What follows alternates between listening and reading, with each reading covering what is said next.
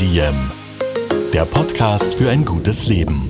Niki Löwenstein und Holger Potje. Jede Woche abwechselnd im Gespräch mit inspirierenden Menschen. Welche Rolle spielt ein bewusster Lifestyle für Sie? Woraus schöpfen Sie Kraft? Über Ernährung, Bewegung, Bewusstsein und Erholung. Wie finden Sie die richtige Balance im Leben? Woran sind Sie gescheitert? Und wie sind Sie wieder aufgestanden? Wie gelingt Ihnen das? Was für Sie persönlich ein gutes Leben ausmacht. Carpe Diem, der Podcast zum Carpe Diem Magazin. Heute mit der therapeutischen Klettertrainerin Larissa Kranisch. Bevor es losgeht, ein Hinweis in eigener Sache. Kurzer Trommelwirbel.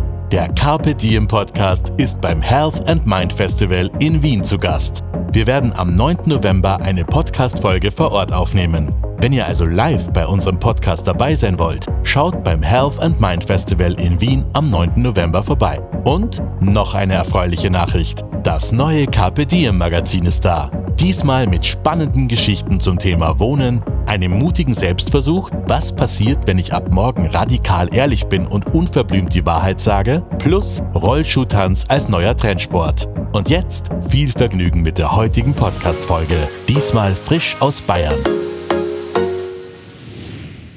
Hallo und herzlich willkommen beim Podcast von Kapitieren. Diesmal melden wir uns aus dem schönen Bayern. Wir sind in Weihern.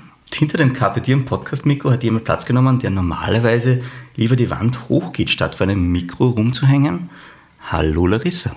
Hallo Holger, schön, dass ich da sein darf. Voll schön, dass du Zeit hast. Unser heutiges Überthema ist Bouldern gegen Depressionen bzw. Klettern und Therapie.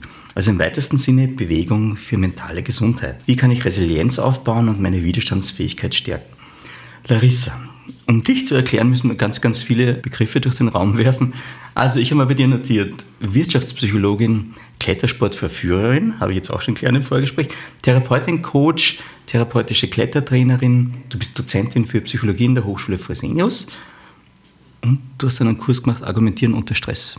Oder hast du den belegt oder Oh ja, ja, das war Teil meiner, meiner Lufthansa-Zeit als mhm. ähm, Luftfahrttrainerin auch, aber in dem Fall als Flugbegleiterin, ja. Du hast 2019 Mindflow Coaching gegründet. Es war praktisch so ein Startup und da hast du zum ersten Mal die Welten von Klettern und Klettersport und Therapie verbunden. Finde ich total spannend. Habe aber total vorgegriffen. Eigentlich wollen wir dich mal kennenlernen. Larissa, was wolltest du als kleines Mädchen werden? Oh, Wow, als kleines Mädchen, mhm. da wollte ich ganz vieles werden. Ich habe ganz viel durchgespielt in meinem Kopf. Ähm, ich weiß noch, dass meine Eltern unbedingt wollten, dass ich Jura studiere mit Wirtschaftsrecht, also so ganz trockenes, langweiliges Zeug. Und ich habe mir aber immer vorgestellt, Journalistin zu werden, zu reisen und ganz, ganz viele Welten zu erkunden. In gewisser Weise hast du es ja zumindest teilweise dann erfüllt mit der ganzen. Ja, so retrospektiv ja. habe ich zumindest das Fliegen für mich entdeckt und ähm, habe ganz, ganz viele Kulturen und Länder und Städte kennenlernen dürfen. Mhm. Und das Schreiben, das bleibt mir tatsächlich auch noch mit Blog-Einträgen und. Also machst du Journaling und solche Geschichten oder? Für mich selber ja, ja. Ähm, aber auch vor allem für, für Klettern und Therapie, LinkedIn-Beiträge schreiben, aber auch Blogartikel für Mindflow Training Coaching, Zeitschriftenartikel. Ja, also so meinem Gusto, ohne, ohne Zeitdruck, ohne, ohne finanziellen Druck. Das ist eigentlich eine ganz schöne Kombi. Das klingt total nett. Das heißt, unser Thema ist heute Klettersport für mentale Gesundheit. Jetzt würde mich interessieren, wie hast du zum Klettersport gefunden oder war das von klein auf bei dir da? Nee, tatsächlich nicht von klein auf. Ich hatte ähm, einen Ansprechpartner, der hat eine Kletterhalle hier in, in Weihern auch gebaut, die erste bei uns im Landkreis. Und da war ich so das kleine Mäuschen beim Bauprozess und auch beim Einrichten des Bistros und so weiter. Habe aber selber nie ähm, den Klettersport verfolgt. Und irgendwann kam er mal und meinte, Mensch, jetzt hast du so viel Ahnung von dieser Halle und du warst noch nie an der Wand. Und das war Weihnachten. Wie alt warst du da? Uh, wann wurde die Halle gebaut? Ich glaube, die hat jetzt Fünfjähriges gefeiert, das ist aber schon ein bisschen her, also vielleicht sechs, sieben Jahre. Sieben Jahre, vor sieben Jahren, glaube ich. Aha, okay. Mhm. Also relativ spät für einen Klettersport dann. Oder? Ja, es hat mich dann echt gepackt, ah, muss ich okay. sagen. Ja. Das war richtig, da war ich dann on fire. Nicht beim ersten Mal, muss ich gestehen. Also da bin ich hochgeklettert und habe genau das gefühlt, was, was jeder unserer Klienten und Klientinnen fühlt, nämlich, oh, das ist ganz schön hoch. Und ich habe mir auch den Turm damals angeschaut. Das ist dieses ominöse Überhang. Äh, Konstrukt in jeder Halle und mhm. dachte mir, welche verrückten Menschen klettern darauf, ja. Und jetzt ist halt Turm somit das Nonplusultra. Okay. Also ich war ziemlich schnell on fire und es, es, brennt auch immer noch. Also es war kein, kein Fegefeuer, wie man so schön sagt, sondern das ist ein schönes, konstantes Kaminfeuer. Und wie bist du zu der, zu der Variante gekommen? Weil das ist ja total spannend, dass du irgendwie die Leidenschaft zum Klettern beruflich auch ausüben könntest. Das war dann irgendwie ja, das total logisch oder, oder nein? Oder? Nee, logisch war es nicht. Nee, ich wurde da auch so ein bisschen wie die Jungfrau zum, äh, zum Kinder getragen dieser, dieser besagte Freund hat dann irgendwann mal gesagt, Mensch, du hast echter Talent und ich, ich weiß, wovon ich spreche und hättest du nicht Lust, äh, hier Klettertrainings für uns zu geben? Mach das doch mit Kindern. Bis dato hatte ich noch nie mit Kindern gearbeitet. Das war echt so ein bisschen der, der Everest, da hatte ich Endgegnerkind ähm, und ich hatte richtig viel Spaß. Habe dann eine Klettertrainerausbildung gemacht, die ich ja brauchte, um dann dort arbeiten zu dürfen. Und bin dann tatsächlich auch in die, ähm, in die Cheftrainerposition gerutscht weil ich über Lufthansa eben auch Trainings designt habe und auch ähm, ja, junge Menschen begleitet habe in ihrem Werdegang als Flugbegleiter. Und äh, ja, die haben gesagt, Mensch, wir brauchen jemanden, der unsere Konzepte schreibt, wir brauchen jemanden, der unsere Kurse leitet, willst du das nicht machen? Okay, zur Lufthansa-Geschichte kommen wir dann eher noch. Jetzt klingt es für mich so, als wärst du eigentlich als Trainerin wahnsinnig gut, also zur Trainerin geboren. Was, was braucht denn ein guter Trainer oder eine gute Trainerin, deiner Meinung nach? Empathie. So, ja ein gutes Gefühl für Kommunikation. Also was ich gelernt habe in den letzten Jahren ist, du weißt erst das, äh, du weißt erst, was du gesagt hast, wenn der andere antwortet. Also viele sagen immer, Kommunikation ist dieses Sender-Empfänger-Modell. Das stimmt aber nicht ganz, weil wenn ich dir jetzt etwas sage und du nickst, dann könnte ich davon ausgehen, du hast verstanden, was ich gesagt habe, aber ich weiß es nicht. Mhm. Ich weiß erst dann, wenn du mir das spiegelst und vielleicht spiegelst du mir was ganz anderes zurück. Mhm. Erst dann weiß ich, was ich zumindest aus deiner Perspektive, wirklich gesagt habe. Okay. Und das ist beim Klettern einfach unheimlich, unheimlich wichtig. Bei kleinen Menschen, bei großen Menschen, die Angst auch zu benennen und die auch da sein zu lassen und dann auch ganz geschickt und ganz, ähm, ja, ganz, ganz authentisch und ganz spielerisch äh, mit dem Thema umzugehen. Und dann aber die Sicherheit auch noch äh, im Fokus zu behalten. Du bietest seit 2019 therapeutisches Klettern an. Und zwar nicht nur für Menschen, die bereits in Depressionen und Burnout und Co. leiden, sondern auch präventiv. Mhm. Das heißt, da habt ihr entdeckt, es macht durchaus Sinn, da anzusetzen und dort anzusetzen und zu sagen, okay, bevor es so weit kommt, kann ich auch schon was tun eigentlich. Was jetzt zumindest in Österreich beim Gesundheitssystem ganz, ganz oft anders ist. Da wird immer nachbehandelt, aber nicht präventiv schon was gemacht. Ich finde den Zugang total wichtig und schön. Und ich habe mir aufgeschrieben, mit dir das Motto auch raufklettern, um, um runterzukommen. Das fand ich auch total nett. Mhm. Aber erzähle mal was über die Gründungsphase. Du hast es mit einer Kollegin gemacht. Mhm. Mindflow ja. Coaching, ja? Mindflow Training Coaching äh, ist mein Business gewesen, um auch als Klettertrainerin dann Rechnung stellen zu können. Das brauchte ich und habe mir überlegt, Mensch, wenn ich jetzt schon ein Business starte, dann möchte ich es im Training-Coaching-Bereich machen. Und dann ähm, bin ich eben über diese Cheftrainer Position und über die Tatsache, dass ich damals eine Abschlussarbeit geschrieben habe über Stress und Resilienz, ähm, empfohlen worden von der Kletterhalle, ähm, mich mit einer Person zu treffen. Das ist äh, die Sabrina Höflinger, die 2017 eine Studie begleitet hat, eben an diesem Standort Weihern in der Kletterhalle, zum Thema Bouldern gegen Depressionen. Da mhm. wurde untersucht, ob eine manualisierte Boulder-Therapie, so wie wir sie jetzt auch anbieten, genauso wirksam sein kann im Kampf gegen Depressionen wie der aktuelle Goldstandard, die klassische ähm, Verhaltenstherapie. Und äh, sie hat da eben diesen Standort ein Jahr lang betreut und ist in Urlaub gefahren und kam zurück und hatte so ein Gefühl, das hat ihr Herz zum Singen gebracht. Und sie hat gesagt, ich muss das weiter anbieten. Ich weiß nicht, ob es wirklich geholfen hat. Wir haben die Ergebnisse noch nicht. Das wird auch noch dauern. Aber gefühlt war das ein Mehrwert für den ländlichen Raum auch, gerade Stigma psychisch krank, Stigma Depression. Und kam eben mit der Idee an diese Kletterhalle heran und hat gesagt, lass uns doch so einen, so einen Testballon starten und schauen, ob es jemand annimmt. Und dann hat die Kletterhalle gesagt, ja, finden wir super und wir haben da jemanden, der kann dich dabei unterstützen. Das warst denn du? Das war ich. Basics, äh, erklären einmal, was ist jetzt der große Unterschied zwischen einem Klettersport und Bouldern? Äh, Basic, das eine ist mit Seil und Sicherungspartner und das andere ist auf Absprunghöhe mit einer sehr, sehr dicken, gut gepolsterten Matte.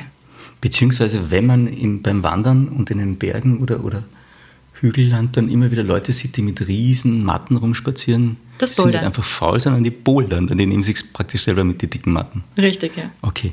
Und jetzt der Zugang zu sagen, bouldern ist gut gegen Depressionen oder Angstzustände und so weiter. War das jetzt von deiner Kollegin auch einfach nur mal so ausprobiert, da könnte was sein oder gab es da schon Hinweise, auch wissenschaftlich, wo man sagt, okay, da gibt es Zusammenhänge, das, das macht durchaus Sinn? Das ähm, wurde von der Katharina Luttenberg initiiert über die Studie Klettern und Stimmung am Klinikum Erlangen. Ah, okay. Die ist auch ähm, leidenschaftliche Kletterin und Boulderin, nehme ich an. Hm, so gut kennen wir uns nicht. Mhm. Ähm, aber sie hat auf jeden Fall für sich entdeckt, äh, dass der Boulder- und Klettersport unglaublich hilfreich sein kann in der Bewältigung von Ängsten und eben diesen, diesen düsteren Stimmungen, nenne ich es jetzt mal ganz allgemein. Und hat dann diese Studie eben ins Laufen gebracht. Und Sabrina war eben mit äh, verantwortlich für diesen einen Standort. Es gab insgesamt drei Standorte und Sabrina war eben für den Standort Bayern zuständig. Und daher kommt quasi äh, der Gedanke. Ja. Du bist ja jemand, der gern viele Dinge ausprobiert. Das eine ist jetzt schon ein bisschen zurück, aber ich glaube, du hast im Vorgespräch gesagt, du machst es immer noch, und zwar, das ist deine Vergangenheit im Aviation-Business, würde man sagen, also im Fluggeschäft. Du warst acht Jahre lang First-Class-Flugbegleiterin mhm. und bist jetzt Aviation-Coach, glaube ich, immer noch bei der Lufthansa. Ja, man sagt Luftfahrttrainer, ja. Ähm, Aviation Trainer. Hm. Aviation Trainer, okay. Mhm. Okay, dann ist Aviation Coach falsch. Meine Frage wäre wieder, was lernt man tausende Meilen über den Meer, über das Leben und die Menschen? Das ist ja gar nicht, du bist wahrscheinlich am Boden, wenn du die Trainings machst. Ja, ich bin am Boden. Ja, aber du wolltest immer schon hoch hinaus. Also sowohl das Aviation bist, als auch jetzt das Klettern ja. deutet darauf hin, dass du ja, eher so. Richtung Himmel magst. Metaphorisch, ja. ja. Was, was gibt man da den Leuten mit? Wir haben jetzt kurz im Vorgespräch darüber geredet und ich war total begeistert. Das heißt, erstmal First Class Begleiterin heißt, du bist praktisch Business Class und Economy dann geflogen? Lange, ich oder? bin ausschließlich First Class geflogen. Mhm. Ähm, ich hatte dafür quasi eine äh, Qualifikation mhm. und durfte natürlich aber auch in den anderen Klassen arbeiten. Und das äh, ist auch der Charme an der ja. Arbeit als Flugbegleiter, dass du klassenübergreifend arbeiten darfst. Aber hauptsächlich, ähm, wenn es die First Class gab, dann wurde ich auf diese Klasse dann eingeteilt. Ja. Und wie ist das Leben so über den Wolken, wenn man das acht Jahre lang macht? Ist das, nimmt man da was mit für sich? Lernt man was, Dinge, wie ja, man mit so Sachen umgeht? Ganz allgemein, ähm, Schwerkraft ist der Endgegner nach wie vor. Ähm, Schwerkraft im Sinne von Champagner ausschenken oder auch heißen Kaffee ist es immer ist es eine Challenge. Da lernt man echt gute, gute Balance. Okay. Aber vor allem Themen wie Kommunikation in kritischen Situationen und kritisch muss nicht immer gleich das brennende Flugzeug sein und die Notlandung, Mayday, Mayday, das nicht. Es gibt aber auch ähm, kritische Situationen, ähm, wie zum Beispiel zwischenlanden müssen. Das weiß ich noch, war einer meiner meine Einweisungsflüge, das war mein zweiter Flug. Da hat es mich richtig dick gebeutelt. Das werde ich nie vergessen. Stressprobe per Excellence. Da konnten wir in Sao Paulo nicht landen, weil Nebel in Sao Paulo war. In der Regel ist das sehr, sehr selten. Und wenn der Flughafen benebelt ist, dann brauchst du ein gewisses System, das nennt sich CAT3, ähm, um das Flugzeug quasi per, ich, ich mache es jetzt mal bildlich, das ist sicherlich technisch nicht korrekt mhm. aus, ähm, ausgesprochen, aber um das Flugzeug quasi runter zu navigieren, ohne dass der Pilot Sicht braucht dafür. Das heißt, so eine Art Funkanflug, ja, und das ging nicht. Und der Pilot hätte aber was sehen müssen und er konnte aber per Sicht nicht steuern. Also der Autopilot konnte quasi nicht greifen. Das heißt, wir mussten zwischenlanden und warten, bis dieser Nebel sich verzieht in Sao Paulo. Und dann sind wir auf einen Frachtflughafen gelandet. Und wir waren natürlich nicht die Einzigen. Da wurde mir mal bewusst, wie viele Flugzeuge in der Luft unterwegs sind, von denen du ja vorne, hinten, links, rechts nicht siehst. Und wir standen dann in einer ziemlich langen Schlange von Fliegern, die ja das gleiche Problem hatten. Und dann wurde es irgendwann mal sehr warm. Und wir konnten ja auch nicht tanken. Und wir konnten auch nicht irgendwo hinfahren, weil Frachtflughafen heißt auch kein Terminal. Das heißt, die Passagiere waren vier Stunden mit uns in einer sehr, sehr warmen Gegend eingesperrt und wurden langsam unruhig. Ich weiß nicht, ob ich das nicht rausschneiden sollte. okay. Ja, und in solchen Situationen ja. lernst du kreativ zu denken. Also was kann ich jetzt mit den Mitteln, die ich an Bord zur Verfügung habe, mhm. den Gast äh, zur Verfügung auch stellen, dass der ähm, beschäftigt ist dass er gesättigt ist, ja, dass er entspannt ist. Ähm, wie, wie kann ich Kinder so weit ähm, beschäftigen, ähm, dass ich jetzt nicht als, als Nanny durch den Flieger laufe, sondern ähm, das in, in meine Arbeitsposition auch mit integrieren kann? Wie kann ich die Kommunikation von ganz hinten nach ganz vorne so auf den Punkt bringen, dass auch wirklich jeder weiß, was gerade in den verschiedenen Klassen unterwegs ist? Mhm. Das sind so klassische Situationen, wo ich im Nachhinein sage, wow, Stressmanagement, Konfliktmanagement, Problemlösung und Ja. Kommunikation.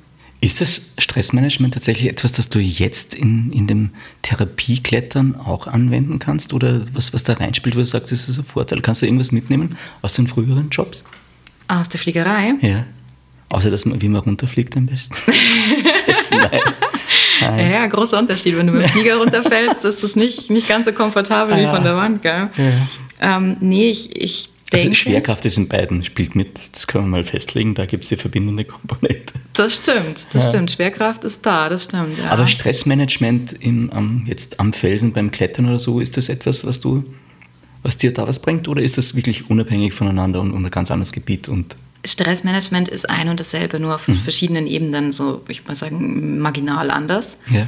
Aber es bleibt, es bleibt gleich. Du hast, du hast einen Reiz, der auf dich einwirkt und der dich in, in einen Stress, in einer Stressblase steckt. Ja? Und in dieser Stressblase ähm, hast du einen, einen klassischen Tunnelblick und äh, bist nicht mehr Herr deiner Sinne, kannst nicht mehr denken und ähm, reagierst so, wie das Ursystem uns programmiert hat, nämlich entweder ich greife an, ich flüchte oder ich stelle mich tot. Und das haben wir in der Wand natürlich auch. Und das hilft schon, ja. Ähm, aber auch gerade die Empathie ist was, was ich im Nachhinein, also danach wurden wir ja ausgesucht, Flugbegleiter, du solltest empathisch in deinem Wesen sein, sonst äh, ist es schwierig, auf die vielen Bedürfnisse der Menschen da in dieser eingeschlossenen Atmosphäre, mehrere Kilometer über dem Boden, eingehen zu können. Und das merke ich an der Kletterwand schon auch, dass das, ja, dass das ein Talent ist, dass ich da gut ausbauen kann und das natürlich auch bei der, bei der Stressmanagement und der Kommunikation mit dem Klienten, der Klientin dann von Vorteil ist, ja. welche Leute kommen zu euch? Wie läuft denn das ab? Also ich sage jetzt, okay, ich merke, ich bin was nicht, kurz vorm Burnout oder habe Depressionen und so weiter, Stimmungsschwankungen arge, ähm, würde gern was tun, eigentlich mag ich mich auch bewegen. Klettern, ich weiß nicht, ob ich es kann, aber ich finde es vielleicht ganz spannend oder toll, ich würde es ausprobieren. Welche Leute kommen zu euch und, und wie stellt ihr fest, wo man ansetzen kann? Wie funktioniert das, wenn man zu euch kommt? Ähm, du füllst einen Erfassungsbogen bei uns auf der Homepage aus. Damit wir ein Gefühl dafür kriegen, äh, ist das wirklich äh, pathologisch? Also ist es eine diagnostizierte Depression? Und wenn ja, ist der Mensch auch in therapeutischer Begleitung. Das ist ganz wichtig, weil wir nicht alle die Heilerlaubnis haben. In Zweifelsfällen sprechen wir uns dann mit dem Therapeuten auch ab, wenn der bereit ist, sich von der Schweigepflicht zu ent entbinden. Gehen wir mal davon aus, dass es präventiv ist, dass es noch keine Diagnose gibt äh, und dass die Menschen in therapeutischer Begleitung sind, dann ist das super. Dann kommen die zu uns, äh, egal welchen Alters tatsächlich. Also wie ich glaube, die jüngste Teilnehmerin war 16 mit okay der Eltern dann. Die älteste Teilnehmerin war auf jeden Fall schon Rentnerin, weiß nicht 65 Okay. so rum. Ähm, von der Hausfrau über den alleinerziehenden Vater, Manager, Topverdiener, Hausmeister, alles dabei. Und die ähm, sind in der Regel, also auch ganz unterschiedlich, mit dem Klettersport noch gar nicht in Berührung gekommen. Manche ja, manche gar nicht. Und letzteres ist natürlich besonders spannend, weil wir davon ganz von vorne anfangen können. Kommen Leute drauf, dass sie Höhenangst haben, während sie bei euch klettern anfangen? Ja, schon auch. Aha. Eher selten ist eher Respekt. Ja, muss man erklären, ist es wirklich Höhenangst oder ist es Respekt vor der Okay. Höhe, weil das ist ja auch angeboren. Das, hilft uns ja zu Wie überleben. kann ich das unterscheiden? Respekt vor der Höhe. Und Höhenangst? ähm, das, äh, also je nachdem, wie zugänglich ein Mensch noch ähm, im Punkto Kommunikation ist, da, da merke ich das dann. Also wenn da wirklich blanke Panik im Seil ähm, Okay. losbricht, dann muss ich davon ausgehen, dass es Höhenangst ist und nicht nur Respekt vor der Höhe. Ja. Und dann müssen wir einfach systematisch in ganz, ganz kleinen Schritten rangehen. Das haben wir bisher aber auch immer geschafft, weil unser Motto in unseren Kursen ist, alles kann, nichts muss. Nein ist ein vollständiger Satz. Das heißt, wir bieten ein Angebot an ähm, und die Teilnehmerinnen und Teilnehmer sind jederzeit dazu eingeladen zu sagen Nein. Ja, nein, in Klammern, ich möchte das nicht. Sie müssen sich nicht erklären, weil wir das auch schon feiern, wenn sie sagen, ich ziehe eine Grenze. Ja, weil viele haben ja genau das verloren in ihrem Alltag, dass sie eine Grenze ziehen. Also es geht auch um Nein sagen und sagen, Ja. okay, okay, Grenzen abstecken und. Ja. Aber kannst du dann auch wirklich was tun gegen, weil wir gesagt haben, Klettern auch gegen, gegen die Angst? Wie sind denn da die Ansätze und was macht man da? Wie kann man sich das vorstellen? Also wenn jetzt jemand ja, Respekt vor der Höhe hat, sagen wir es mal so, nicht Höhenangst, dann ist es wahrscheinlich kein Problem. Aber wenn es tatsächlich Höhenangst hätte, kannst du dann was machen, dass, ich, dass das besser wird, dass sich das verringert? Oder? Wenn es eine richtige Höhenangst ist, dann würde ich das außerhalb des Kursgeschehens machen, in einem Einzel und würde mit dem Klienten, der Klientin erst einmal klären, ähm, ob sie das denn wirklich bearbeiten möchte oder eher. Das ist ganz wichtig. Also wenn wir jetzt zum Beispiel einen einen ähm, Geschäftsmann haben, der sagt, ich äh, bin allein beruflich gezwungen, regelmäßig ins Flugzeug zu gehen und ich habe Flugangst, dann hat der einen gewissen Antrieb, daran zu arbeiten. Wenn er sagt, meine Frau möchte aber unbedingt äh, zweimal im Jahr in den Urlaub fliegen und ich habe aber Flugangst und meine Frau möchte aber unbedingt, dann muss ich klären, ob der Klient wirklich daran arbeiten mhm. möchte. äh, für sich selber, ja, for the greater good. Und gehen wir mal davon aus, diese, diese Höhenangst an der Wand ist etwas, was wirklich beseitigt werden muss, ja, wo der Klient eine, eine Compliance mitbringt und sagt, ich will, dass das besser wird. Dann gehe ich mit ihm ins Einzel und dann geht es im Grunde, klingt immer so einfach, ist es aber dann natürlich nicht, darum, positive Erfahrungen an der Wand zu sammeln und den Kopf insofern auszutricksen, als dass der Klient merkt, es passiert nichts. Weil die Angst ist ja am größten im Kopf. Das heißt, er stellt sich vor, wenn ich da jetzt hochkletter, dann reißt das Seil und ich falle auf den Boden, bin Pfannkuchen und mein Leben ist zu Ende. Oder was auch immer er sich ausmalen mag in seinem Kopf. Ganz, ganz schlimme Szenarien. Und was wir dann machen, ist in ganz, ganz kleinen, langsamen Schritten, systematisch desensibilisierend, sagt man in der Therapie, dem Gast diese Angstkurve aushalten zu lassen, wirklich den Peak von der Angst zu erleben, weil die dann natürlicherweise auch wieder abfällt. Und die meisten Angstpatienten laufen vor dem Peak schon davon, weil sie meinen, sie halten es nicht aus. Also wir sprechen jetzt tatsächlich von Kurven, die gehen ja. rauf und man weiß aber, die geht auch wieder runter ja. irgendwann. Und der klassische Angstpatient läuft vor dem Peak schon, geht schon in das Vermeidungsverhalten mhm. und bleibt natürlich dabei ganz in enger Verbundenheit mit seiner Angst. Okay, das heißt, vor dem Höhepunkt, vor dem Peak der Kurve gibt er schon auf. Ja. Und eigentlich wäre es wichtig, dann mal auf dem Peak zu sein, weil man dann auch wieder runterkommt und merkt, genau. Okay. Und das, okay. das begleite ich dann als, aber als Therapeutin. Das ist dann mhm. fernab vom Coaching. Mhm. Ähm, ja. Und warum funktioniert jetzt Bouldern oder, oder Klettern gegen ähm, Depressionen so gut? Oder hat man da Ausschüttung von Endorphine? Ja. Äh, bestimmt, garantiert. Ah, okay. Ja, ähm, Aber kann man das irgendwie erklären, was da passiert und warum es gut ist, wie es funktioniert? Es gibt ja schon mehrere Studien, die da forschen. Also unter anderem eben die Klettern und Stimmung. Die mhm. hat so den, den Grundstein gelegt und die forschen da auch weiter. Ich weiß, es gibt eine Aufbaustudie. Ähm, unsere Erfahrungen sind, dass äh, gerade, also wenn wir jetzt beim, beim Krankheitsbild Depression bleiben, das ist ja eine Krankheit, die zerdrückt und die zermürbt und die dich sehr klein hält. Ähm, du kannst den Unterschied zwischen einem Burnout-Patienten und dem Depressionspatienten an der Wand recht leicht erkennen, ohne dass es eine, einen Anamnesebogen gibt. Der eine sagt, können wir das nicht auch in einer halben Stunde machen, weil ist doch ganz schnell rum. Das ist der klassische Burnout-Patient, schneller, höher, weiter. Und der andere sagt, ja, hat doch eh alles keinen Sinn. Mhm. Schaffe ich ja eh nicht. Warum soll ich das machen? Bin doch eh nichts wert. Das ist mhm. der klassische depressive Patient. Ich verallgemeine das ja, jetzt ja. ganz klischeehaft. Ja? ja. Ähm, und gerade bei den Depressiven ist natürlich dann dieses aus eigener Kraft etwas schaffen, von dem man dachte, dass es nicht geht, weil man ja diese negative, dieses, dieses negative Selbstbild über sich selbst hat, ähm, schon der Wow-Effekt.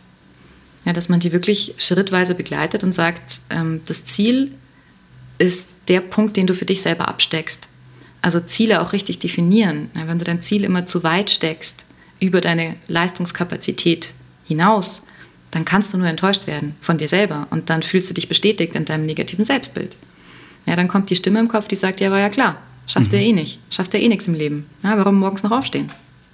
Wenn du aber mit den Teilnehmern, und das ist maßgeblich Inhalt unserer, unserer, unserer Kursreihe, die, die Ziele so steckst, dass du Erfolge generierst, feierst du dich irgendwann mal, ja. Und dein, dein Gehirn ist ja trainierbar. Also da, da geben sich Synapsen dann die Hand, äh, wenn man so möchte, ja, bilden dann ganz, ganz dicke Stränge aus, die dich in einer ähnlichen Situation, wenn du der Meinung bist, ich schaffe das nicht, ähm, die dann sagen, ah, Moment einmal, Obacht, mhm. ich habe da eine Information, die hast du mal gesammelt, und das sind mehr wie nur eine, das sind ganz viele Informationen. Da hast du etwas geschafft, von dem du dachtest, dass es nicht funktioniert. Das ist dann der Alltagstransfer.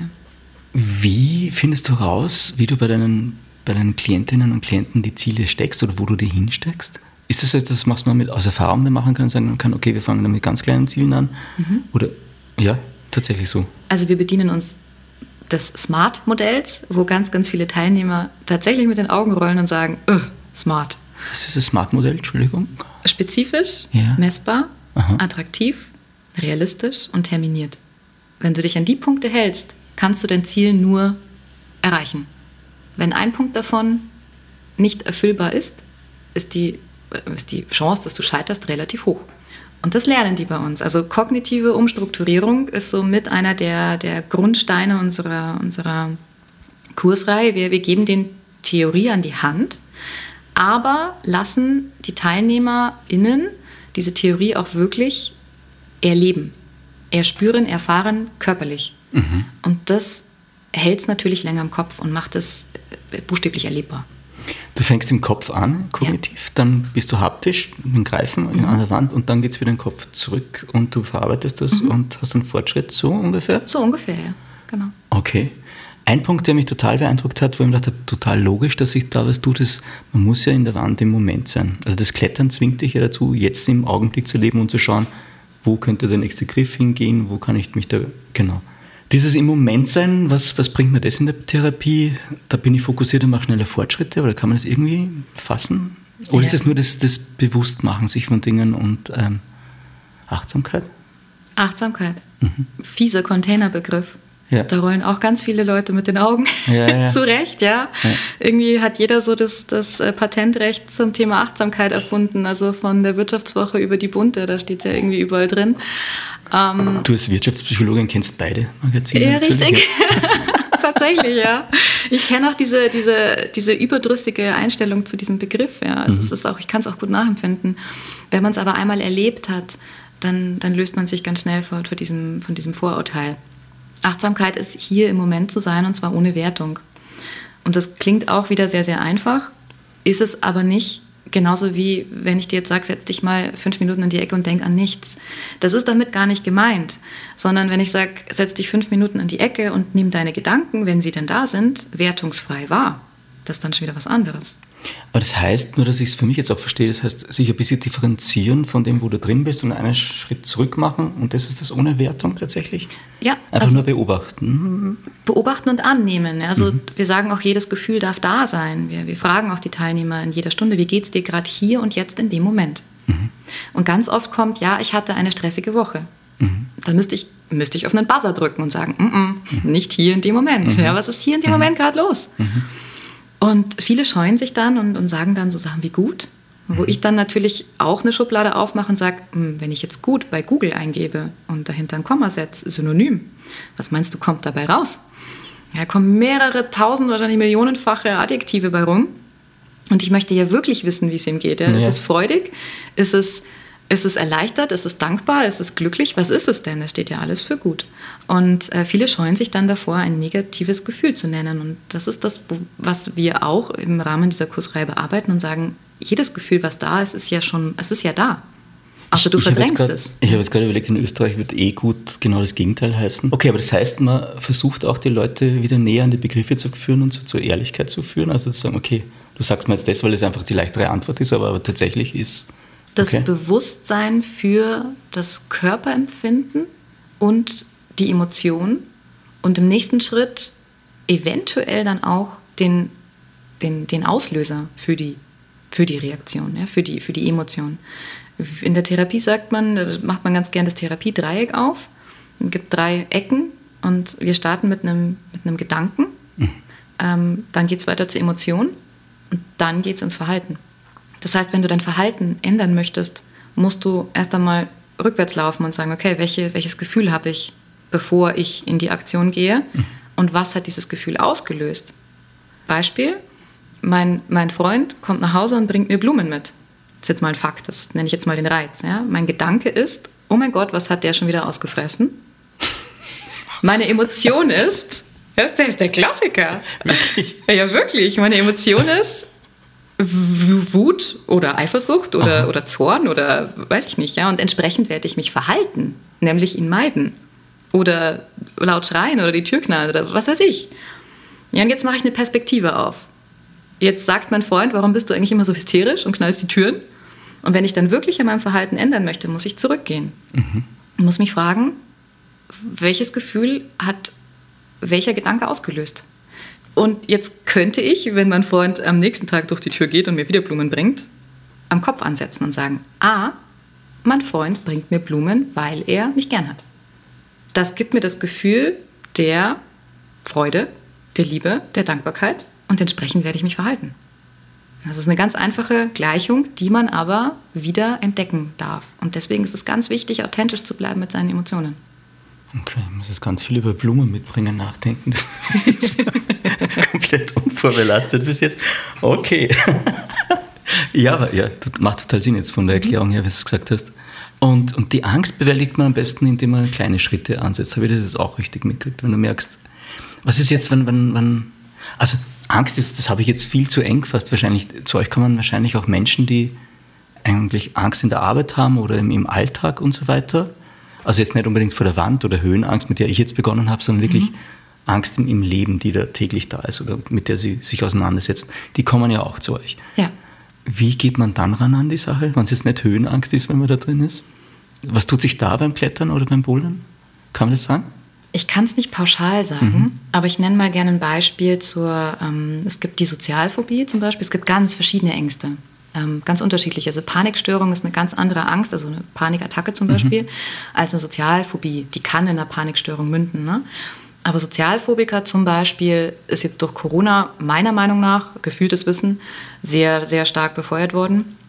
Es sind Schüler, äh, Schülerinnen, die ähm, nicht nur Angst davor haben, sich vor die Klasse zu stellen und einen Vortrag zu halten, ja, was ich würde mal sagen normal ist, eine gewisse Nervosität, sondern die Angst vor wertenden Gedanken haben, die sich nicht gerne mit anderen Menschen umgeben, weil sie der festen Überzeugung sind, die reden über sie, die werden dann rot, denen wird wirklich schlecht, die haben das Gefühl, sie, sie müssen ähm, jetzt sofort auf Toilette, weil sie sonst, sonst passiert ein Malheur. Ähm, und die leiden darunter sehr, sehr stark und die ziehen sich immer mehr zurück das ist pathologisch. Ja, es mhm. gibt so eine gewisse Schüchternheit, das würde ich sagen, ist noch im Rahmen der, der, des gesunden Verhaltens, ähm, aber das wäre dann schon krankhaft und das äh, baut sich dann immer mehr aus. Ja. Also die sind dann wirklich nur noch in ihrem eigenen Familienkreis unterwegs, öffentlich essen und solche Sachen, das ist einfach alles super, super schwierig. Und wenn wir da mit der Angst arbeiten, ist allein die Gruppendynamik ja schon sehr, sehr heilsam. Für die natürlich der absolute Super-GAU, weil die in einer Gruppe von Menschen, die sie nicht kennen, in Kombination mit einer Sportart, die sie vielleicht nicht kennen, ja, das ist sofort Stresskurve, maximaler Peak.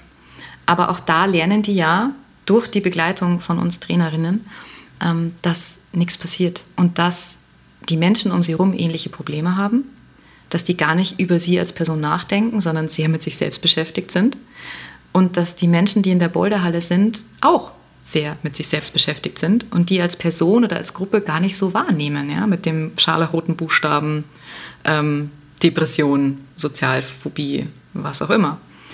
Also das, das Gruppenkonstrukt ist ähm, wahnsinnig wichtig. Wie viele Leute seid ihr da in einer Gruppe, wenn ihr sowas macht? Kann man sich, wie kann man sich das vorstellen? Man kommt dann hin, das sind dann zehn andere Leute oder fünf oder wie groß sind denn die Gruppen idealerweise?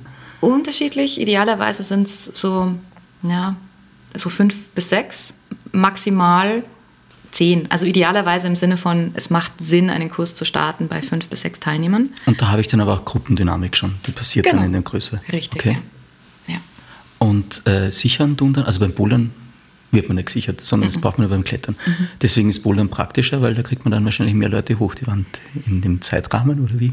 Ja, das auch, mhm. schon. Ähm, und die kommen halt selber ins Tun. Mhm. Ja, also beim, beim Sichern könnte man jetzt immer noch hm, Laziness. Ja. Äh, ja, du hast mich ja hochgezogen am Seil. Ah, ja. Hätte ich auch sagen, nee, die Kraft, die will ich gar nicht, die will ich gar nicht aufbringen, dass ich dich hochziehe. Ja. Ähm, beim Bouldern, da können die, da kommt das, also das Argument kommt schon auch. Ähm, Gerade der Depressive sagt, ja, ich bin darauf gekommen, ja, aber halt auch nur wegen dir. Also die relativieren das ja, weil die haben ja ein ganz schlechtes Selbstbild. Und da ähm, ist es auch heilsam zu sagen in dem Moment, also warte mal, welcher Muskel hat sich denn da betätigt? War das mein oder deiner? Ja, ich bin schon selber hoch, aber du hast mich ja von unten angeleitet. Das hätte ich ja ohne dich nicht geschafft. Und dann sage ich, naja, aber ist es denn so verkehrt, sich Hilfe von außen zu holen? Glaubst du denn, du bist der einzige Mensch auf dieser Welt, der sich Hilfe von außen holt? Und das regt natürlich das Denken an.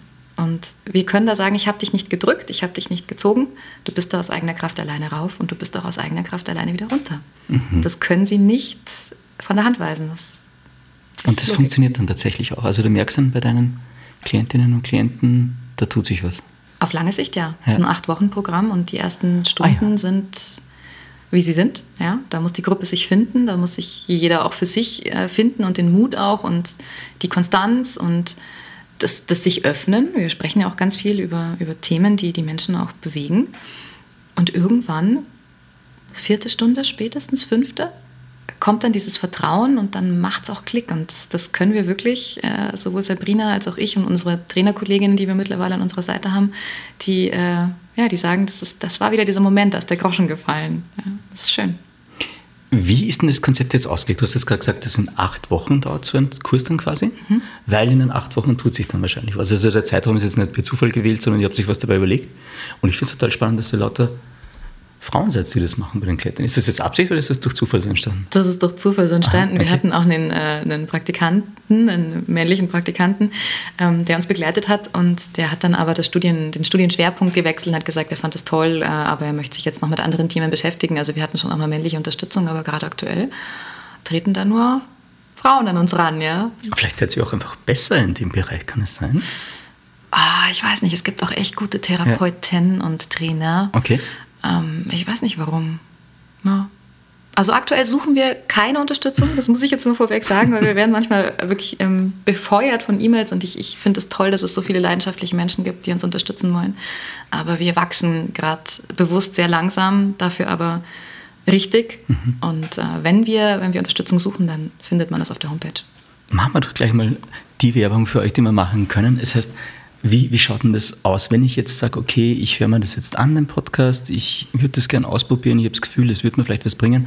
Wenn ich jetzt bei dir klettern mag oder bei, bei deinen Kolleginnen, mhm. wo geht die Reise hin? Wo muss ich mich da anmelden? Wie funktioniert das alles? Unter www.kletternundtherapie.de kann man sich für den Stage 1 entweder auf die Warteliste setzen lassen, wenn wir gerade noch keine Termine ausgeschrieben haben, oder sich ganz bewusst für einen Starttermin ähm, eben anmelden. Da wird ein Erfassungsbogen ausgefüllt und dann geht es auch schon los. Losgehen es in welchen Städten, Ortschaften, Gebieten? Wir haben den Standort Rosenheim im Standwerk, Bad Aibling im Basislager, Weihern im Kletterz, die Boulderwelt, aktuell die Süd, aber auch übergreifend in München und Dachau, die Naturfreundehalle in Dachau. Ich hoffe, ich habe jetzt nichts vergessen. Sonst können wir es nachtragen. Wir machen bei den Shownotes dann eher noch den Link. Ich nehme mal an, gibt es in Österreich eigentlich auch schon? Mm, als nein, Ding? leider nein. Wirklich, da gibt es noch gar nichts? Nein. Das ist ja spannend. Ja, ich würde mich gern, ich würde mich gern zwölf teilen, wirklich. Ja, ja, ja. okay. Ähm, so Dependance nach Österreich verlegen? Wir haben so viele Anfragen. Wir haben also von, von Kiel über sogar aus der Schweiz. Aha. Amerika hat uns mal angeschrieben. Das ist so ein bisschen der Fluch Ist das so neu jetzt, Leute, dass das dann. Ja. ist noch spannend. recht innovativ. Ja, ja. Ich gehe nochmal in Medias Res, weil ich habe noch ein paar Dinge rausgeschrieben.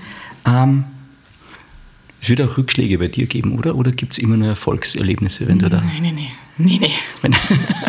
auch bei uns gibt es Dark and Twisty und auch bei mir gibt es Dark and Twisty, okay, ja, ja. Wie, wie, hast du da einen speziellen Umgang mit Dingen oder hast du gelernt, wie du damit umgehst gut? Oder wie gehst du ran an Rückschläge? Also, Abstürze aus der Wand. Ja, das, es gibt diese Ups and Downs, die hat jeder von uns und auch wir als Therapeuten in Weiß, wie man ja immer so schön sagt, ja, ähm, haben das. Also jeder Mensch hat das und das ist auch wichtig. Also was ich gelernt habe, ist, dass ich so abgedroschen das jetzt auch klingt, ich habe das mal verglichen in einem, einem LinkedIn-Beitrag mit einem Paket, das man, bestellt, das man nicht bestellt hat. Ja, und plötzlich steht es aber vor der Tür. Und das kommt zu einer Zeit, die ungünstiger nicht sein kann. Ja? Irgendwer klingelt da Sturm und du sitzt gerade ganz entspannt auf deiner Couch und dir geht's voll gut. ja? Mit deinem Lieblingsgetränk, deiner Lieblingsserie und Lieblingsmensch und alles ist fein. Und dann will da unbedingt jemand sein Paket abgeben und du weißt, du musst es irgendwann mal aufmachen. Und du, du vermutest schon, dass das, was da drin ist, nicht schön ist, ja? dass es dich ärgert, dass es dich belastet. Ähm, du hast auch jetzt zwei Möglichkeiten. Du kannst schon mit der Einstellung reingehen, zu sagen, das wird jetzt richtig, richtig doof und das wird mich nach hinten werfen und das wird mein Leben in eine dunkle Farbe tauchen und es wird ein Tal der Tränen. Oder du sagst, okay, ja, das stimmt schon, aber ich werde danach um mehrere Erfahrungen reicher sein und ich werde etwas lernen im Leben, von dem ich später profitieren werde.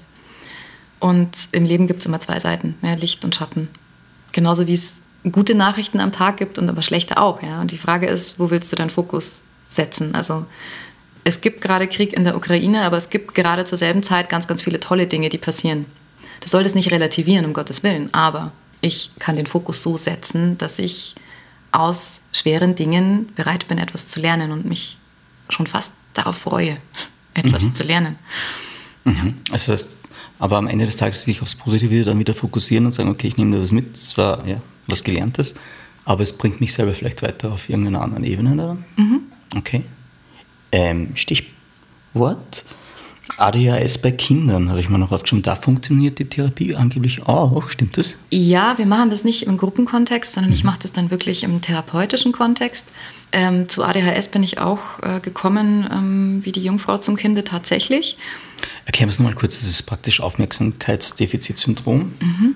Das ja. heißt, ich kann mich nicht lange auf irgendwas fokussieren, sondern ich bin immer, habe zu viel Energie und wuselt immer rum. Was, was ist da alles dabei? Wie kann man sich das vorstellen? Also ADHS definiert sich durch Hyperaktivität, Unachtsamkeit und Impulsivität. So mhm. ganz grob. Ja, das sind ja. so die drei, ähm, die drei Schlagworte, an denen man sich orientiert. Und es muss auch nicht alles drei zustimmen. Ähm, bei Kindern ist das äh, häufig in, in der Schulatmosphäre poppt es auf. Der klassische Stuhlhibbler aber eben nicht nur. Also es gibt auch ganz viele, auch zu Recht Stimmen, die sagen, ADHS ist irgendwie super, super schnell diagnostiziert ähm, und soll die Kinder ruhig stellen. Also da, auch da gibt es zwei Meinungen. Gehen wir mal davon aus, es hat eine Berechtigung und es, es hat auch eine berechtigte Diagnose. Dann ist das Klettern am Seil natürlich für die Kinder, und es ist ganz bewusst am Seil, ähm, der Moment, wo sie sich auf etwas konzentrieren müssen. Das geht gar nicht anders, weil sie wollen ja rauf. Das kann ich ein wenig befeuern, indem ich zum Beispiel Dinge in Griffen verstecke, Puzzleteile verstecke in Griffen, Süßigkeiten, ja. Ähm, okay. Ähm, dass die wirklich einen Antrieb haben, da raufzukommen. Ja. Aber in der Regel ist das ja schon so ein einladendes Feld, diese Kletterhalle für jedes Kind mit bunten Griffen und Seil und Toll. Und die müssen schon auch einen gewissen Spaß an dem Sport haben, sonst funktioniert das nicht. Aber mhm. gehen wir mal davon aus, ist es natürlich super, um den Kindern diese Achtsamkeit, diesen Fokus, diese Konzentration spielerisch an die Hand zu geben und alles, was du, was du übst und, und integrierst und lernst, das geht auch ganz automatisch in den Alltag über. Und das, das gleicht die Kinder auch aus, die brauchen die Bewegung. Ja. ADHS ist etwas, da hast du Unruhe im Kopf. Ja, da, da kannst du dir vorstellen, du, du stellst dich äh, in, in hier, stell dir vor, es sind irgendwie 200 Leute in, in, in der Wohnung ähm, du, du, stehst hier am Fenster und ähm, ich frage dich, was hat der Mensch gerade im Schlafzimmer gesagt? Das wirst, wirst, du nicht zuordnen können, wenn du sagst, hier war so viel los. Ja? Und so ähnlich geht es einem ADHS-Kind mhm. und auch einem Erwachsenen. Mhm. Im Erwachsenenalter ähm, verschieben sich die Symptome ein wenig und mildern sich ab, aber die verwachsen nicht, die, die sind dann einfach anders. Mhm. Und da ist es natürlich in der Kletterhalle ähm, mit Fokus auf Bewegung und aufs Hier und Jetzt, das ist eine super Übung.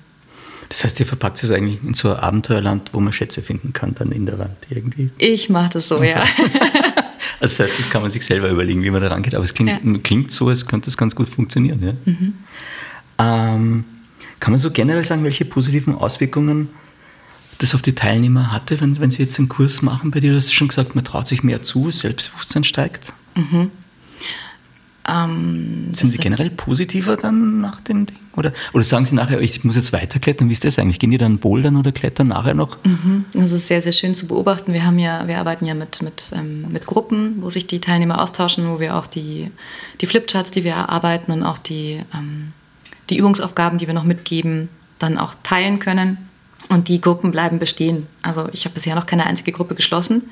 Und die tauschen sich auch noch aus und verabreden sich zum Bouldern und das ist ganz schön. Und als wir den, den Testballon gestartet haben, die Sabrina und ich, 2019, haben wir ja diesen einen Stage eben an, angelehnt an die Studie ähm, durchgeführt. Und die Teilnehmer haben dann gesagt, ey, das ist mal mega, aber jetzt wollen wir noch keinen Punkt setzen. Also gibt es denn nicht noch irgendwie die Möglichkeit weiterzumachen? Und dann haben Sabrina und ich uns beraten und gesagt, ja gut, dann konzipieren wir halt noch einen Stage 2.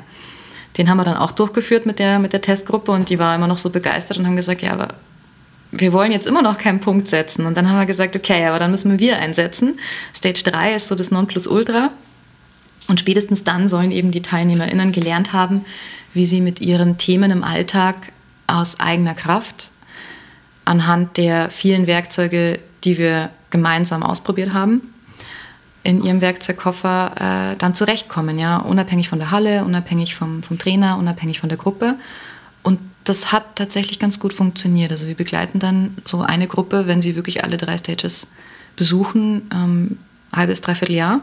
Mhm. Immer mal wieder mit Abständen, ja. aber eben diese Regelmäßigkeit ist auch drin und das äh, vermute ich, macht es den Teilnehmern auch leicht, dieses, dieses Verhalten in den Alltag auch ganz selbstverständlich zu integrieren und zu sagen, ja, heute ist Dienstagabend, ich gehe jetzt zum Bouldern. Mhm. Aber das klingt nach einer nachhaltigen Veränderung, die Sie da im Leben von den mhm. Kursteilnehmerinnen und Kursteilnehmern tatsächlich verankern könnt. Wir haben super schönes Feedback bekommen. Also ich habe auch erst ähm, heute eine E-Mail bekommen von der Teilnehmerin tatsächlich, die mir geschrieben hat, ähm, dieses Feedback darfst du gerne veröffentlichen. Und da hat sie geschrieben, es ist, äh, es ist unfassbar, sie hat gelernt, dass sie jahrelang über ihre Grenzen drüber gegangen ist. Also die ist wirklich die Wand hochgerannt. Und irgendwann habe ich ihr gespiegelt und gesagt, mm, was hast denn du wahrgenommen, als du da oben beim Endgriff warst? Ja, dass ich beim Endgriff war, war super, war toll.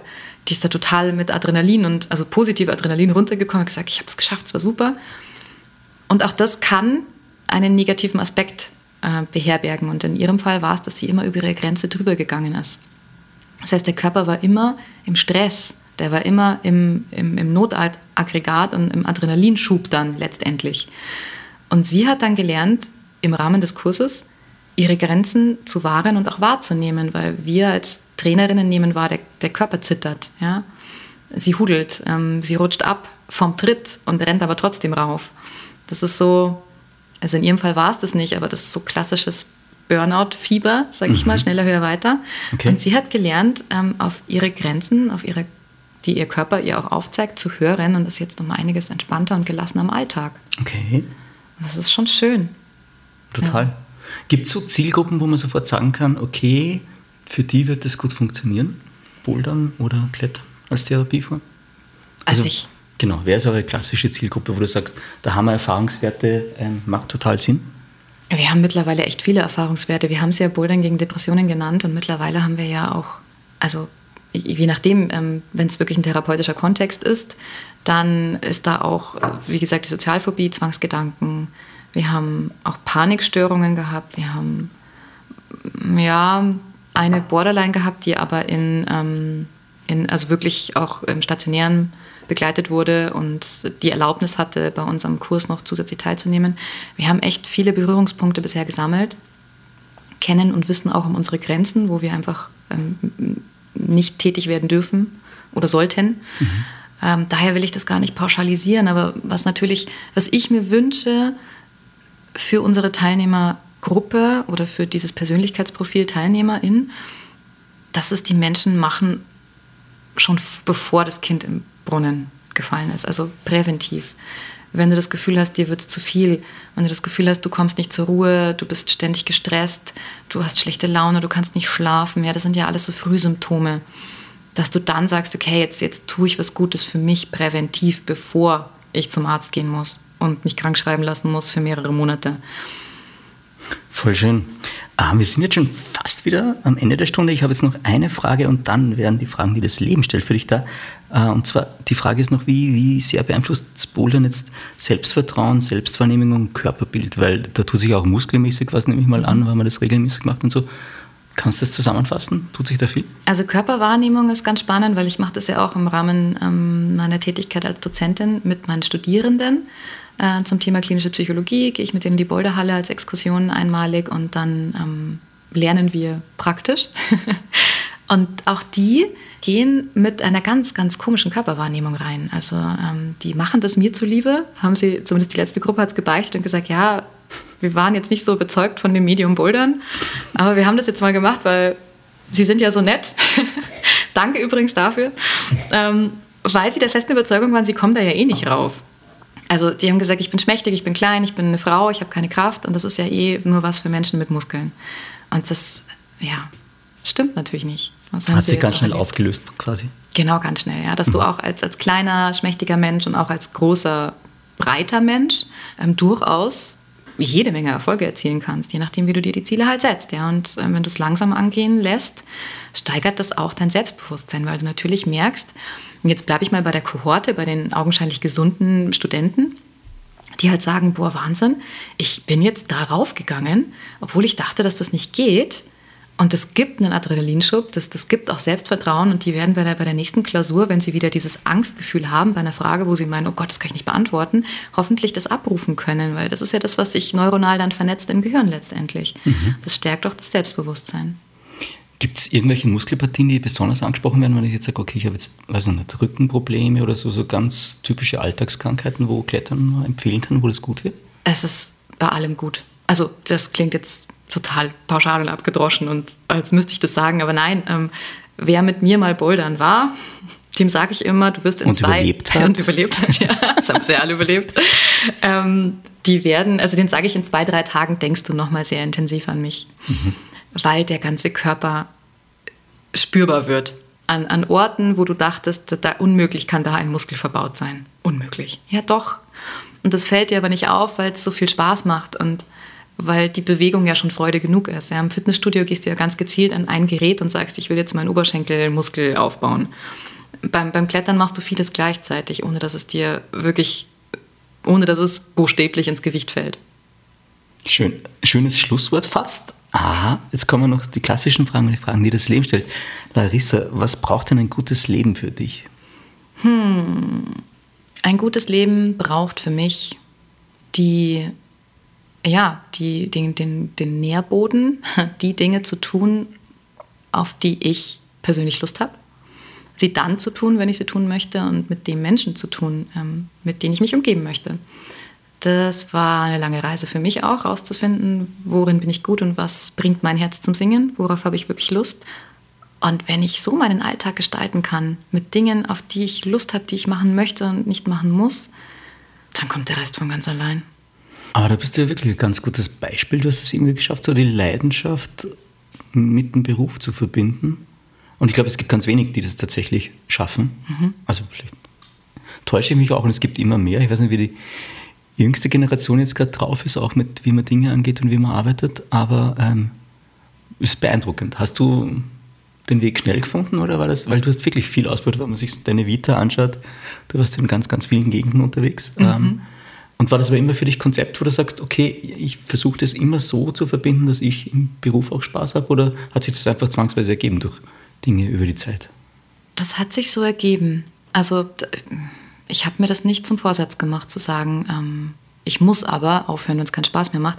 Ich habe mir beim Fliegen immer gesagt, wenn wir irgendwann mal anfangen, äh, für den Kaffee an Bord ähm, was zu berechnen, dann bin ich raus. Das habe ich mir vor zehn Jahren so als Ziel gesetzt, weil ich ein Negativbeispiel erfahren habe. Mhm. Und jetzt hat es die Lufthansa leider eingeführt, das muss ich jetzt so sagen. Und dann dachte ich mir, oh Mann, das ist jetzt in der First Class natürlich nicht so, aber ja. in der Economy of Kurzstrecke dachte ich mir, mh, jetzt möchte ich mir doch treu bleiben. Also ich glaube eher, sich, sich selber treu bleiben war immer ein Motto für mich. Und wenn ich das verloren habe und gemerkt habe, es macht mir jetzt keinen Spaß mehr, ich, ich ich ziehe nichts mehr daraus, ich bleibe mir selber nicht treu, dann war das immer ein Grund für mich zu gehen mhm. und nach was Neuem zu suchen. Und ich habe das auch in vielen ähm, ähm diesen, diesen, diesen Lebensberaterbüchern, nenne ich es jetzt mal, Persönlichkeitsentwicklung, da gibt es ja also da, da gibt es ja stapelweise Bücher und, und äh, Menschen, die äh, dir sagen, mach das, was du liebst. Und ich kann auch verstehen, dass viele dann sich das anhören und sagen, ja, ähm, schön, aber wie? Ja, ist, ich kann es halt einfach nicht. Den Menschen möchte ich gern Mut machen, weil das Klettern kam auch zu mir. Also das ist ja jetzt noch gar nicht so lange her und das war für mich erst, war für mich lange keine Option. Offen zu bleiben im Leben für die Dinge, die an einen herangetragen werden und den Mut mitzubringen, das auszuprobieren und dann entweder für gut oder für schlecht zu befinden. Das ist ja beides fein, aber nicht aufhören, die Dinge an sich rankommen zu lassen und auch nach Dingen zu suchen. Und irgendwann ist das Richtige dabei. Und jetzt kommen wir zu den Fragen, die das Leben stellt. Die sind ganz schnell und auch schnell vorbei. Mhm. Kaffee oder Tee? Kaffee. Yoga oder Kickboxen? Yoga. Wann hast du das letzte Mal gelacht? Heute. Wann hast du das letzte Mal getanzt? Äh, regelmäßig. Ähm, ja, äh, wenn, ich, wenn ich Erfolge feiere, dann muss ich tanzen. Das ist so ein, so, ein, so ein Tick von mir. Dann muss mein Freund auch mithüpfen und er findet es, ich glaube, er findet es bescheiden, aber er macht's. Ähm, gestern, ja, gestern habe ich getanzt und bin gehüpft. Okay. Wie findest du die richtige Antwort? Indem ich mir einen Moment Zeit nehme und innehalte. Und Tatsächlich, also darüber, Zeit nehmen, ja. anschauen, analysieren und dann. Ja, ja, das ist dieses, dieses klassische Dreieck, von dem ich schon erzählt mhm. habe. Ne? So kurz, was ist gefragt, was passiert gerade in mir drin und dann aus, aus, aus dieser Natürlichkeit, aus, aus diesem Gefühl raus zu antworten. Ja. Was wärst du als Zahl?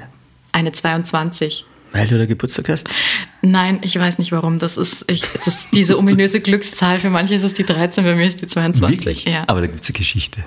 Nee, ist verrückt, oder? Aber Ich- wieso ich- bist du sicher, dass die 22 zu dir passt?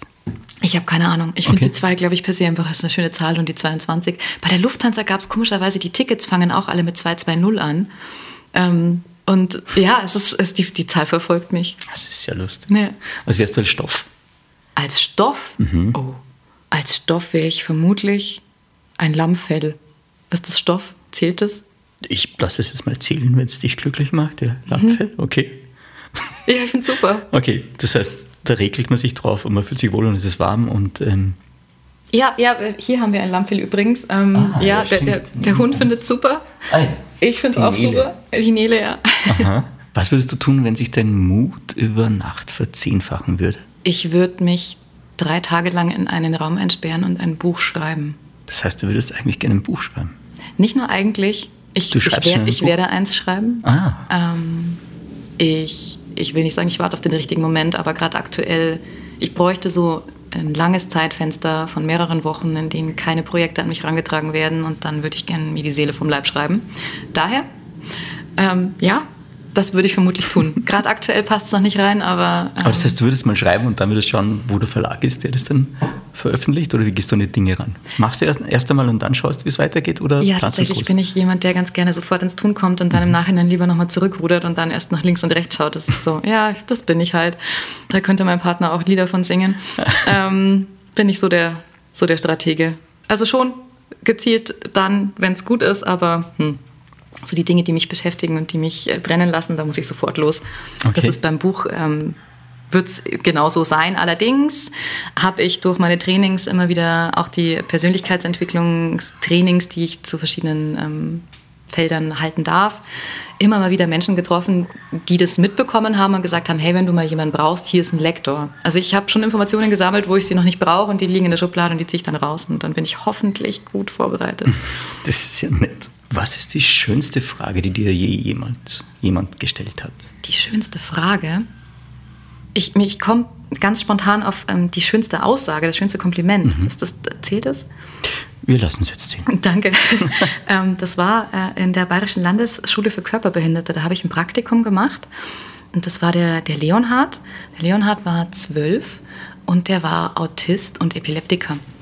Das war eine ganz fiese Kombination, weil der natürlich ähm, durch seine epileptischen Anfälle sehr, sehr starke Medikamente nehmen musste und durch sein autistisches Spektrum auch einfach sehr schwer zugänglich war für Kommunikation und solche Dinge. Und der hat den ganzen Tag eigentlich damit ähm, verbracht, äh, viel zu sitzen und ähm, seine Hausaufgabe waren so, so Bildchen, die er ausmalte, so Dreiecke in denselben Farben. Also sehr für sein Alter nicht altersgerecht. Und ich habe das immer als sehr frustrierend empfunden, ähm, mich mit ihm auseinanderzusetzen. Und es kam ja nichts zurück. Und das fand ich immer so schade. Und irgendwann hat er so einen Moment, da hat er den Kopf gehoben und mich angeschaut und hat gelacht und hat gesagt, du bist hübsch. und das ist mir so in Mark und Glieder eingefahren, dass ich mir dachte, wow. Und es war so ehrlich und das war so authentisch und das war so der Moment und das war so lebendig und das war so entgegen allem, was man von ihm erwarten konnte. Ja. Ja, voll schön. Voll schön. Drei Dinge auf der Bucketlist zum Schluss. Bucketlist, Delfinschwimmen. Ähm, Delfinschwimmen heißt nicht im Delfin-Stil schwimmen, sondern mit Delfinen schwimmen. ja, Okay. tatsächlich. Das ist so total cheesy, aber ich will es machen. Und ich will es im offenen Meer machen. Ich will es nicht eingesperrt. Das hätte ich in Dubai machen können, aber ich habe mich gegen den Pool entschieden. Ich will das im Meer machen. Okay. Ich habe so viel Faszinierendes gelesen über, über Delfintherapie mit gerade auch autistischen Kindern und ich will das mal ausprobieren. Großer Fisch. Ich, Riesenrespekt. Wahrscheinlich habe ich so viel Angst, dass ich da nicht reinsteige, aber Das klingt doch tatsächlich so, als könntest du nochmal Delfin. Therapeutin? Therapie-Coachin, Therapeutin werden. dann müssten wir zwar umziehen, aber ja, fände ich spannend. Das darf ich meinem Partner nicht sagen, weil er sagt, sagen. mach mal den Punkt. Werd mal fertig. Ähm, Sehr nett. ja, klar, Meeresbiologin. Ich könnte so viel werden in dem Leben. Vielen lieben Dank für deine Zeit, Larissa. Alle Infos zu dir und deinem Projekt gibt es in den Shownotes und kann sich einfach melden bei dir, oder? Jederzeit. Viele Kanäle. LinkedIn, E-Mail, Klettern und Therapie. Ja. Ich freue mich. Dankeschön. Larissa, wir sind im Off, niemand hört uns mehr zu. Und ich habe meine Zeitkapsel wieder dabei, meine imaginäre. Die lege ich jetzt da vor dir auf. Mhm. Moment. Die ist so groß, wie du sie haben willst, wie du siehst, ja. Okay. Äh, ich mache sie auf. Und du kannst jetzt was reinlegen, Was würdest denn du reinlegen? In 30 Jahren machen wir die wieder auf oder wir schicken sie ins All und irgendjemand macht die in 30 Jahren auf. Was würdest du auswählen? Also wenn ich sie in 30 Jahren wieder aufmachen darf, Ja. jetzt mal ganz egoistisch betrachtet, dann möchte ich da meine Bucketlist drin haben, um in 30 Jahren überprüfen zu können, ob ich das auch wirklich alles gemacht habe. Sehr schlau. Und dann habe ich Okay. hoffentlich noch ein paar Jahre Zeit, um so das Gröbste nachzuholen. Sehr gut, sehr gut. Ja, hast gut gelöst, würde ich sagen. Schon, oder? Ja, das ist echt eine fiese Frage. Also fies im Sinne von spannend, weil das aktiviert bei mir Areale im Gehirn, die, Kopfkino. die waren, glaube ich, noch nie so wirklich aktiv. ähm, ich würde auch meine Lieblingsrezepte reinpacken, natürlich als Kopie, Ja. ähm, weil ich im Alltag merke, dass äh, gerade dieses Kochen und irgendwie macht man dann immer dasselbe und dann hat man mal so ein, so ein Rezept, wo man sagt, oh, das ist total toll und dann vergisst man das aber wieder. Und das ist schön, wenn du dann nach ein paar Jahren mal wieder drüber stolperst und sagst, ah, stimmt.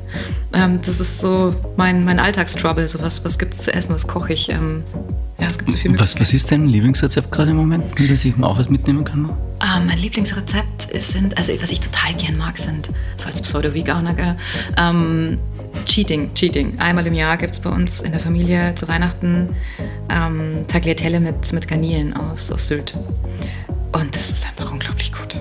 Es ist so lecker. Es ist so fantastisch. Da freue ich mich das ganze Jahr drauf. Ich versuche wirklich, dass ich, dass ich kein Milch, keine Milch vertrage, ähm, dann auch äh, mit, mit Fisch ähm, sehr, sehr dezent zu haushalten und mich vegan zu ernähren, weil Fleisch für mich keine Option ist. Und das macht es dann mit den Rezepten auch ein bisschen schwierig. Also es soll fleischlos sein, laktosefrei und ähm, mit oder ohne Fisch und am besten vegan. Und da freut sich mein Freund dann auch, wenn wir so eine erlesene Auswahl an Dingen haben, die er auch isst.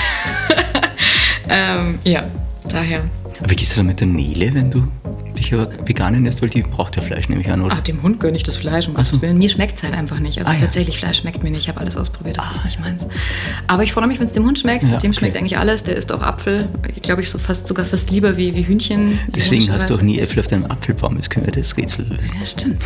Der Hund. Easy. Wow. Ja. Ah, clever.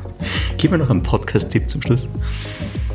Äh, Fast and Furious ist, ist toll, gerade so im, im Gründerinnen-Business.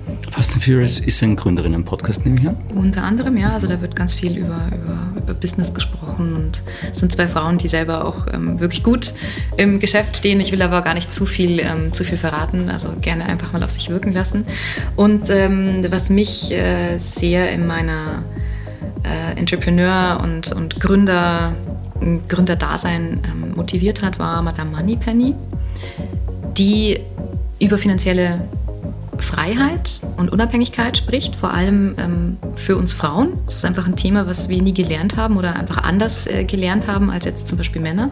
Wir gehen mit, einer anderen, mit einem anderen Money-Mindset in den Alltag und auch in die Gründung und auch was Thema Aktien und äh, ETFs betrifft, gehen wir da einfach mit einer anderen Einstellung, mit einem anderen Gefühl ran und die löst einfach extrem viele negative Glaubenssätze äh, weiblicher ähm, weiblichen Ursprungs auf und gibt auch immer wieder, und das ist, das, das ist der Grund, warum ich sie nach wie vor gern höre, ähm, sehr, sehr gute Buchtipps zu verschiedenen Themen, die mich auch dahin gebracht haben, wo ich jetzt bin. Zum Beispiel. Buchtipp. Ganz am Schluss. Äh, zum Beispiel, uh, ähm, ein Buchtipp von Stephen Covey. Oh ja, das ist ein sehr, sehr gutes Buch. Ähm, die fünf Wege, meine ich, oder sieben Wege? Uh, äh, Fünf bis sieben fünf bis Wege sieben heißt das Wege, ja. ähm, das war echt ein absoluter Gamechanger bei mir. Das kann ich wirklich jedem empfehlen. Da ist was Psychologisches drin, was Philosophisches drin, was Wirtschaftliches drin. Das ist sehr, sehr empfehlenswert.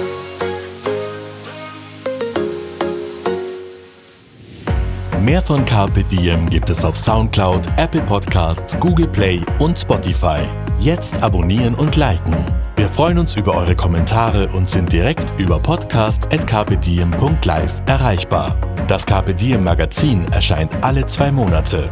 Besucht auch unsere Social Media Portale auf Facebook, Instagram und YouTube und unsere Website carpediem.live.